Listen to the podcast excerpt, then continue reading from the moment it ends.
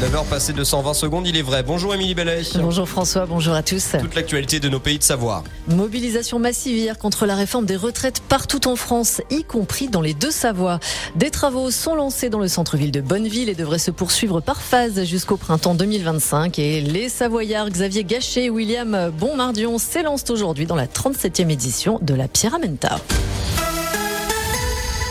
Émilie, mobilisation donc record hier contre la réforme des retraites. Selon le ministère de l'Intérieur, 1 280 000 manifestants dans toute la France, 3 500 000 pour la CGT. Journée historique, se félicite l'intersyndicale qui annonce une nouvelle journée de mobilisation dès samedi. Elle demande à être reçue rapidement à l'Elysée pour faire reculer le gouvernement.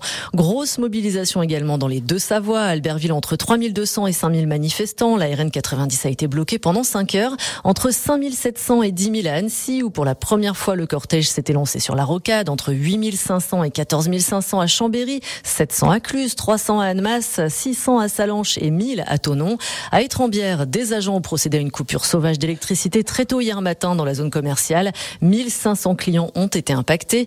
Des barrages filtrants ont également été mis en place dans certains établissements de la région, comme le lycée Monge à Chambéry. À la raffinerie de Fézin, près de Lyon, 70 à 75% des salariés de la production ont débrayé hier matin. Une grève reconductible de 24 heures a été voté. Des difficultés sont encore attendues aujourd'hui, notamment dans les transports avec un TGV et TER sur trois. Au Palais du Luxembourg, les sénateurs de gauche ont décidé de quitter l'hémicycle cette nuit, ce en signe de protestation contre le recours à l'article 38 du règlement interne décidé un peu plus tôt par la droite. Il vise à accélérer les débats et limiter les amendements sur l'article 7 en repoussant l'âge légal de départ à 64 ans. Les débats doivent reprendre dans la journée. Émilie, attention donc aux fake news. Une rumeur concernant le viaduc de Bellegarde a semé la panique hier sur les réseaux sociaux. Dans un post Facebook, une personne affirmait que le pont de l'A40 reliant l'Ain et la Haute-Savoie menaçait de s'effondrer. Un post accompagné de la photo d'une fissure qui a depuis été supprimée. Une fausse information qui a suscité de vives inquiétudes chez les habitants et les usagers. Les doutes ont rapidement été levés par les élus, la gendarmerie et la TMB qui a confirmé qu'il s'agissait uniquement du joint de dilatation qui a toujours été présent. De quoi rassurer ses usagers et mettre fin aux fausses rumeurs. Le reportage de la rédaction nous emmène dans la commune de Bonneville qui fait peau neuve. Des travaux sont lancés depuis le 20 février dans le centre-ville. Une première étape qui va permettre la rénovation des réseaux ainsi qu'une requalification de plusieurs rues et du pont de l'Europe.